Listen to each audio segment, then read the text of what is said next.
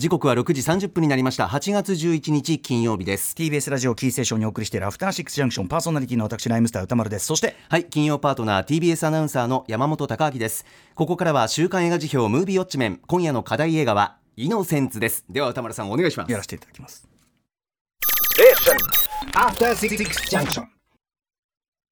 さあここから私歌丸がランダムに決まった最新映画を自腹で鑑賞し評論する週刊映画辞表ムービーウォッチメン。今夜扱うのは日本では7月28日から劇場公開されているこの作品「イノセンツ」不思議な力に目覚めた子供たちの姿を描いたノルウェー製の、えー、ノルウェー産のサイキックスリラー、えー、まあ、合作ですけどね、一応ノルウェー、ね、あるということで、えー、9歳の少女イーダは両親、自,、えー、自閉自閉スペクトラム症の、えー、姉アナと共に郊外の団地に引っ越してくる。そこで不思議な力を持つベンと愛車に出会い、親しくなるのだがということです。えー、イーダ役のラーケル・レノーラ・フレットムさんを含め、メインの子役4人はみんなノルウェーのアカデミー賞と称されるアマンダ賞にノミネートさ全員主演賞にね、ノミネートされたんですよね。えー、監督は私が最悪で第94回アカデミー脚本賞にノミネートされたエスキル・フォクトさんです。えー、ということで、この、ね、えー、イノセンツ見たよというですね、リスナーの皆さんからのメールいただいております。ありがとうございます。えっ、と、メールはどこだっけ？メールが、あこっちでした。危なかった危なかったね。ヒップホップ50周年でもうね夢中になってましてね、えー、すいません、えー、皆さんから見たよというねウォッチメンからの報告いただいております。メールの量は普通。えー、まあでも公開規模そんなに大きくないですからね。そう考えてみればまあいいんじゃないでしょうか、えー、賛否の比率は褒める意見がおよそ9割。主な褒める意見は子供の純真さゆえの悪意や残酷さが描かれていて本当に恐ろしかった。超能力の描き方がクールでかっこいい。子供たちの演技が皆素晴らしかったなどございました。一方否定的な意見はいくらなんでも友勝弘のドームに見すぎている。ねわらべの夢と書いてドームに見すぎている、えー、不快で残酷なところが多く受け付けないなどがございました。代表的なところをご紹介、えー、要約しつつご紹介させていただきます。ラジオネームマカママレードさん、えー、イノセンツ見てきました。子供たちの邪心がない純粋な感性が見せる底なしの残酷さに旋律を覚える作品でした。主人公のイーダが、えー、自閉症の姉アナをつねるオープニングから猫に対するベンの残虐な行為愛車の一人人形遊びアナのお絵描きなどそれぞれの子供たちの性格や能力個々の関係性などを言葉で説明するのではなく冒頭から映像でしっかり明示していく語り口語り口のうまさにうならされました。また子供たちの中でもひときわ残虐性を発露するベンが時折見せる自身が傷つけたものを思い涙する姿など一面的ではない。だからこそ恐ろしいキャラクター造形も印象に残るものでした。ねあの先ほどもうあのだけどだからちょっとねぎょっとするとこあるんだけどそこで本人はちょっと自分のやってしまったことにちょっと涙したりもしてるんですよね、えー、クライマックスで描かれるジョン・ウィックチャプター2のコモンと、えー、キアヌの対決の一場面のようなかつドームを放出させる。当の本人はものすごい殺し合いをしているが周りの人たちは全く気づいていないという緊張感あふれるコントラストにも引きつけられました。前編を通して見方によって超能力が本当に発露したとも見えるしあるいは子供たちの妄想か偶然が重なった結果の顛末に見えるのも面白かったです。確かにねあの客観的に裏付けることって何一つない話なんですね。子供たちの世界子供たちの主観が通されてるんですよね。ありがとうございます。一方ダメだったという方石黒直樹さん。初めてメールいたします。ありがとうございます。8月3日に新宿ピカデリーにてイノセンツを見ました。閉じた子供だけの世界で繰り広げられる幼いがゆえの残酷さがエスカレートしていくひりついたドラマはかなり人を選ぶと思いましたが、緊迫感満点で面白かったです。映画としては高評価なのですが、それゆえに大友克洋のドームからの引用の露骨さがかなり引っかかりました。特にラストのベン VS アナイーダの戦いは、ドームでのエッちゃん VS 張さんのラストバトルにまんますぎて、えー、これはインスピレーションとかオマージュではなくパクリと言われても仕方ないレベルでアウトではと。公式サイトや監督インタビューでは大友克洋の傑作漫画ドームからインスピレーション得たと公言してますが正直スタッフロールに原案大友克洋ドームと入れなきゃダメなんじゃないかと思わされましたというようなご意見でございます、まあ、そのあたりに関してもね私もね、えー、意見言っていきたいと思いますんで皆さんありがとうございました。ということで私もイノセンツ東宝シネマズ日本橋で2回見てまいりました。特にですね東宝シネマあの安い日だった1回目の方はですねあの小さいスクリーンではありましたけどもほぼもう座席埋まった状態で、はい。えー、普通の日の本もそこそこ入ってたんで、まあ、静かに評判が広がってるという感じがちょっとしましたね。ということで、まあ、あの北欧版ドームという触れ込みでね私も聞いていた本作、えー、念のため最速で説明を足しておけば1980年から81年に連載され1983年に単行本が出た大友克洋による日本漫画史に三千と輝く超絶大傑作「えー、わらべの夢」と書いてドーム。私完全リアルタイム世代でございます、えー、日本の漫画表現の一つの到達点いまだにそうだと思います。今でも読み返すたびに度肝抜かれますという、一冊でございます、えー、現在は講談社大友ザ・コンプリートワークス8巻目というのが一番手にやすい状態になっております。大友克洋さんのねあのインタビューとかもって非常に興味深い内容なんで元のやつ読んでる人もそちらをお勧めしたいと思います。あの元の単行本以上に大画面で読めるというのもねおすすめでございます、えー、で、まあ、この番組の例えば大友克洋自らが2013年に撮った7分間の実写版パイロットフィルムを、えー、新潟国際アニメーション映画祭で上映しましたよなんて話題ちょいちょいねしたりもしましたけども。まあそのドーム、えー、明らかに放出させる団地超能力バトルものだということで、えー、で実際見てみてどうだったか。まあ僕なりの結論というのをちょっとその部分に関して先に言っておけばですね、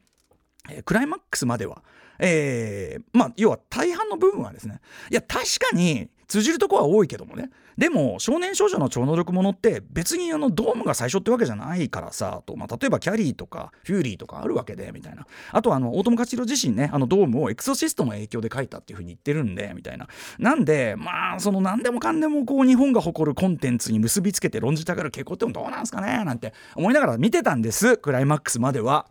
なんですが、だんだんあああここは確かにドームっぽいなとかね。あここはアキラっぽいなみたいなところがちょっと増えてってですね、えー、最終的にクライマックス団地中庭での表面上静かな最終対決シーンに至りまして。あその要素もあその要素もあその要素も足してくるんだ。だったらこれミルクボーイさん、えー、場に言えばですね。だったらそれはドームやないか。それはドームよ。それはドームよ。ブランコなのよみたいな。子供たちだけ気づいてるのよ。あとブランコの柱曲がるのよ。それはどうもよ。それはどうもやないか。みたいな。感じになったわけですよね。少なくともクライマックスシーンに関して言えばですね、まあ、先ほどの石黒さんのそのメールメールにあった通りで僕もエンドクレジットに原案を探しました。原案入ってないかな。っていう程度にはまあ割とはっきりドームそのままな要素がめちゃくちゃ多いですクライマックスは。はい。えー、ただですね本作、えー、本作における面白いところユニークなところというのはむしろそこまでのもちろんドームとはまた違う視点とかテーマのあるいはドーム以上にその子供だけが持つ超能力というものの意味を深く掘り下げてもいるところ、えー、だというふうに僕は思うし特にその子供たちの素晴らしすぎる演技を含めて映画としての見せ方が大変優れてる作品であるのは間違いないところなので何ていうかなそのドームに似てる要素があるからといって簡単に見切った気になってしまうのもどうなんだっていうかそんな簡単に見切っていい作品でもないないと思うっていうね、えー、感じがいたします、えー、脚本監督のエスキル・フォクトさん、えー、ノルウェーの方でございます。アカデミー脚本賞にノミネートされた私は最悪、えー、をはじめましてですね。はじめとして、まあ、ちなみに私は最悪2021作品でイノセンス2021同じ年の作品ですけどね、えー、はじめとしてですね、えーまあ、ヨアキム・トリア監督作の脚本を手掛けてきた人ということで。特に、えーと、2017年の「テルマ」という作品はずばり超能力少女の話なんで、えーまあ、通じてるわけですね、えー、これですねホラー通信というところのレイナスさんという方による、まあえー、エスキル・フォクトさんのインタビューによればですねまさにそのテルマを準備している時に、まあ、昔から好きだったドームを読み返して、えー、超能力を持った子供の映画にしたらどうかというふうに提案したんだけど、えー、ヨハキム・トリアさんはなん全然引っかかんなかったみたいな。なんで、まあ、そのアイデアを自身の監督2作目でまあ使いましたということなんですけども、えー、ちなみに IGN ジャパンの、えー、谷口隆一さんによるインタビュー記事の方ではですね、えーまあ、ドームからの影響は最後のシーンに大いに現れていると思うなんてことをはっきり言いつつですね、えー、この映画がいろんな国で公開されてどういった作品が影響を受けて、えー、から影響を受けたといった批評が出てもそこにドームが上がっていませんと。どうやらドームは絶版になってしまっていて読んだことがない人が多いみたいですと。だからドームをよく知る日本の人たちにそのことを感じ取ってもらえるのはとても嬉しいことですなんてことを言ってたりするんですけどね、うん、他のインタビューではあの日本他の国ではバレなかったけど日本ではバレてしまいますねみたいなことも言ったりするんですけども。はい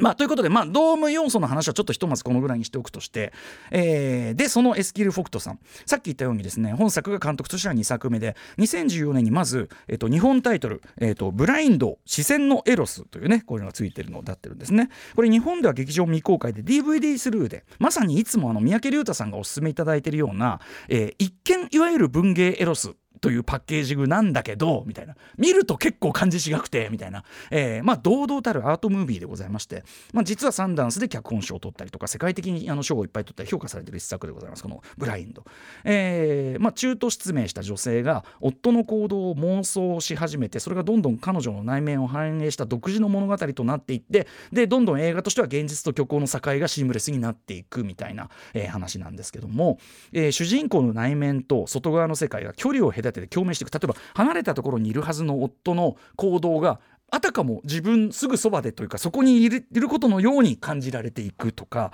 えー、あとはそれを限りなく主観的な近い視点で見せていく、えー、対照的にその非常に突き放したロングショットとの効果的な併用で、えー、見せていくみたいなあたりも含めてですね、えー、語り口として今回の映画の語り口として今回の「イノセンス」とはっきり通じるものがある本当に作品でございました。ブラインドエッセンのエロス。すごく良かったですね。面白かった。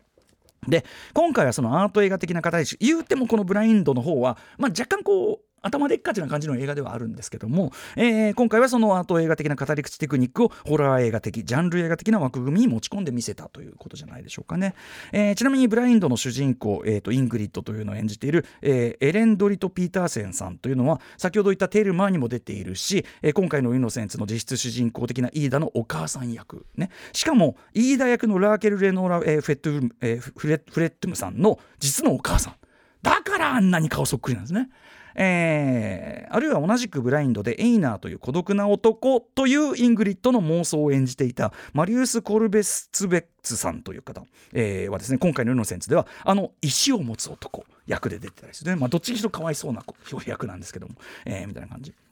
ということで、えーまあ、イノセンツでございます、まあ、無垢な者たち、まあ、すなわち子供たちということですよね、えー、もっぱら彼らの視点子供たちの視点彼らの目線で進んでいく作品であります、えー、オープニング本作の実質主人公のイーダの顔のドアップですね。なんかこうゆらゆらと明滅する光からああどうやらこれ車の中なんだな、えー、で画面の外から何やら奇妙な声が断続的に聞こえてくると。でそれは実は引っ越し中の車内で、えー、声の主は隣にいる、えー、いわゆる自閉スペクトラム症と思われるお姉さんのアナであると、えー、これアルバアルバ・ブリンスも、えー、ラームスタさんという方が演じていらっしゃいます。この方は、まあ、あの演じ演技でこれをやってるわけですけども、えー、であることが、まあ、その状況がだんだんあのすぐに分かってくると。あの先ほどのメールにもあった通りいろんな状況とか設定説明がセリフじゃなくこう手際よくこう分からせてくるのがすごいうまいですね。この監督ね。やっぱね脚本家でもあるんでねそこはね、えー、でとにかく本作はですねこの冒頭の時点ではコミュニケートが困難なこのお姉さんに人間的な内面を感じられていなかったこの妹イーダ、えー、でそもそも両親はこのお姉さんの世話に必死で、まあ、自分は放っとかれるという状況に、まあ、不満鬱屈を溜め込んでいたというその妹イーダがですね。最終的にはお姉さんの内面というのを知りお姉さんの内面にタッチしそして親の胸に飛び込んでいくまでの話なんですよね。うん、彼女があの彼家族との関係を取り戻していくまでの話なんです。とっても一貫しているというね、えー、ございます。でまあ引っ越していくわけですね。引っ越し先の団地、まあ、山の上に団地が見えるわけです。車の中から、えー、引っ越し先の団地はちょうど夏休みで人がまばらなんです。つまりそもそも大人たちの監視の網が手薄になっているという状況。その中でそれぞれに親のケアを十分に受けられない、えー、一人で何とかするしかない子どもたち。しかも既存の子どもたちのコミュニティの中にもいろんな理由で入っていけない子どもたちが、えーまあ、ポツンポツンと寄り添い合うように、まあ、親しくなっていく例えばさっき言った通り飯田は両親、えー、両親はお姉さんの世話にかかりきりであんたは自分で何とかしなさいだし、えー、時にそのお姉さんアナの面倒も一人で見なきゃならないちょっとヤングケアラー的なところもあったりする、えー、あるいはまあ、そのイーダとしあのまず親しくなる少年ベンというのがあるわけです。これ演じる、えー、サム・アシュラ・アシュラフェムさんは、えー、お父さんがインド系でお母さんがペルシャ系というルーツを持つ方ですけども劇中ではお父さんの存在はなくて。え、お母さんからおそらくこうちょっと乱暴な育て方されてるというか虐待的な扱いを受けてるのではないかと推察される男の子。また、えー、アナとですねお姉さんのアナと精神的に完全シンクロするアイシャという女の子はヨーロッパ系のお父さんはなんかまあ写真立てかなんかでまあ高いでもしてんのかなみたいな感じ、えー、でアフリカ系移民のお母さんが一人でまあどうやらもうしくしく泣いたり大変な思いしながらおそらく差別なんかも受けながら、えー、大変な苦労しながら育てているっぽいみたいな。でこのようなまあ、それぞれ孤独なほっとかれてる子どもたちっていう意味では共通してるんだけど家庭環境とか社会背景の違いっていうのもそれぞれにあってそれが後に彼らの行動の違いにも反映されていくっていう感じですよね。いずれにせよ、まあ、大人的な社会性社会規範とは隔絶された子どもたち分けても、えー、特に子どもたちの中でも孤独な彼ら4人だけの世界がこの団地の中すなわち中庭と池と森と地下室あのこの映画見るとこの団地の地形が頭に入るんですね。地形が頭に入る映画はいい映画です、えー、という、えー、このまあこの団地の中の世界には広がっていて我あのあの子たちだけにある世界。で念動力的なものとかテレパシー的なものっていうのはあくまで彼らの間で交わされるコミュニケーションの中にのみ生じる何か。大人たちの前では決してそれは生じない何かなんですね。だから本作では超能力ってワード一回も出てこないですし、えー大人たちがそれに客観的に気づくこともない。っていうことになってるわけです。その意味で本作はですね、まあ、禁じられた遊び的なこう子供映画というか子供たちだけの世界ものの系譜、まあ、最近ではま怪物とかもそういう要素あったりありましたしね。まあミツバチのささやきとか、えーなんだろうね。フロリダプロジェクトとかみたいなようなそういう系譜でもありますよね。でちなみに本作における素晴らしい子役演技、えー監督はですね大人と全く同じように、えー、とシーンとかセリフの意味をしっかり理解してもらってから特に適切な感情表現の仕方っていうのを引き出しながら、えー演じてもらったっておっしゃってます、えー子役だからってサプライズ的な演出をするということには監督はすごくはっきり批判的な発言もされたりますね。それは子供にちょっとトラウマを与えるから良くないみたいなことをおっしゃってたりします、えーとにかくそんな感じで子供たちだけの、えー目線世界。ゆえに善悪の線引きも時に曖昧というか、まあ、無垢ゆえにネガティブな感情を行動に転化することに躊躇がない、えー特におそらく家庭内がそれなりに暴力な雰囲気でもあるっぽい。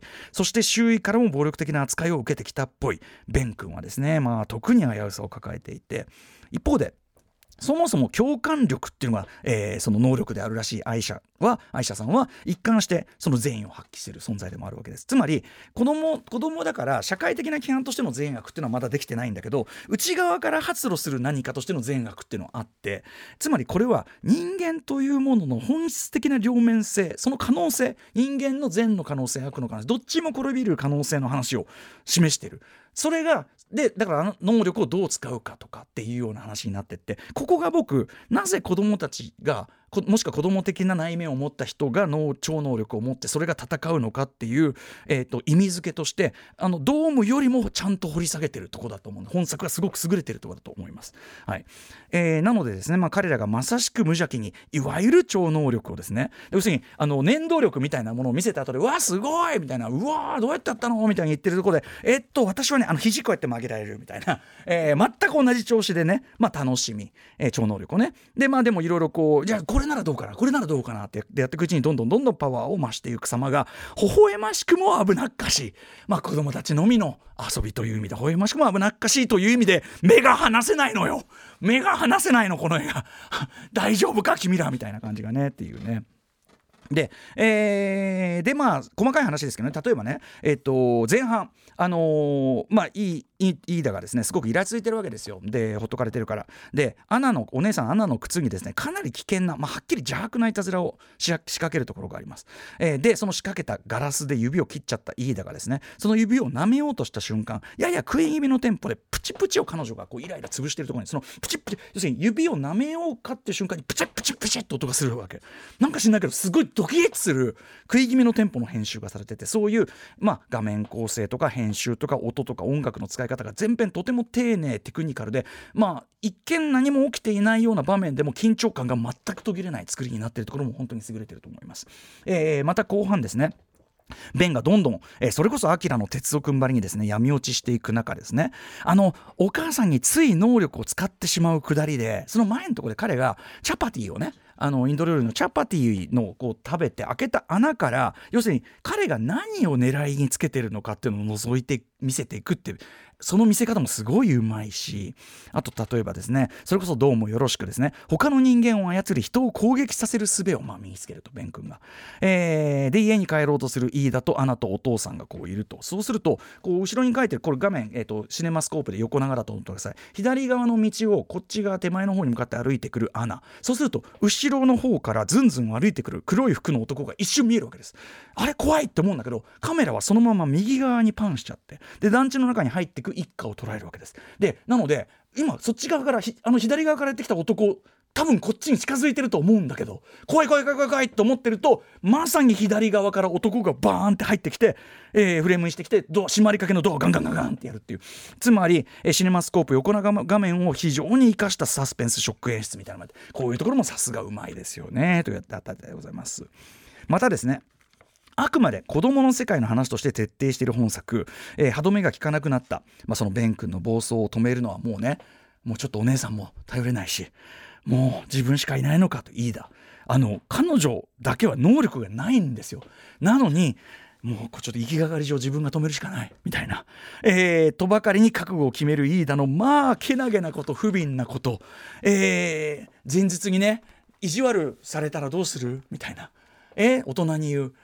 まあ大人だったらどうするって。要するに言う人いなかったらどうするみたいなことを聞く。かわいそうな飯田そしてもうしょうがない。決戦ですよね彼女にとっては。決戦に出かける覚悟をする前にもう一回戻ってきてママって抱きつく。このもうもうちょっと涙なしには見られない。不憫な飯田の姿。こういう子供映画としても非常に見事なところありまして。そしてそんな涙ぐましい飯田の頑張り描写。しかも飯田が頑張れば頑張るほど大人のはためには全く違うものとして映ってるんですよ。これがまた飯田は頑張って物事を解決しようとしてるのに大人には何あのとんでもない子みたいになっちゃってるみたいなね。それがでもこの描写があればこそ、えー、まあクライマックスですね。確かに全体にまんまドームではあるクライマックスなんだけどね、えー、ドームにはない要素。つまりそれまで力を持っていなかった主人公の覚醒がしっかり用意されてる。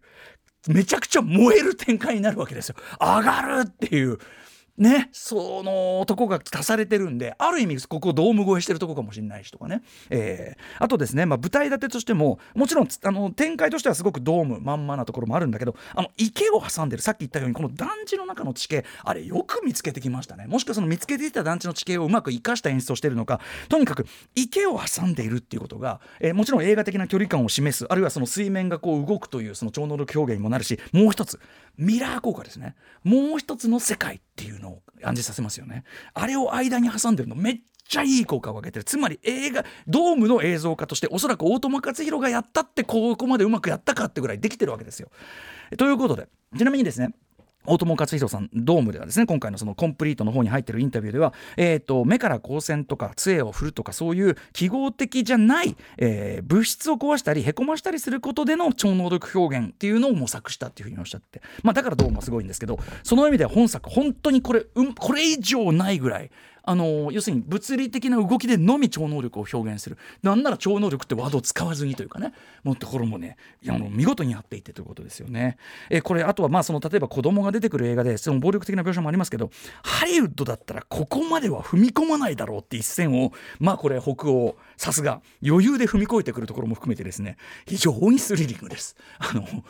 といったあたりでございます。あのー、まあドーム的な要素もちろん強いですがドームプラスアルファドームのブラッシュアップ版とも言えるような、えー、ところもありますし、えー、先ほどから言ってるように子供映画の新たな傑作という面もありますしというとことであの文句なく面白いというふうな一作だと思います、えー、しかも舞台立てさっきも言ったように夏休みなんで今日本のこの夏休み劇場で見るのぴったりなんで今劇場でかかっているそのもろもろの映画の中で面白さって意味ではかなりいくんじゃないでしょうかね、えー、しかもアート映画的な見事なその丁寧な描写もあります、えー、子供の演技も見事でございます、えー、なまあ泣けるし燃えるし怖いしといったたり、えー、めちゃくちゃおすすめ、えー、イノセンス。ぜひ劇場でウォッチしてください。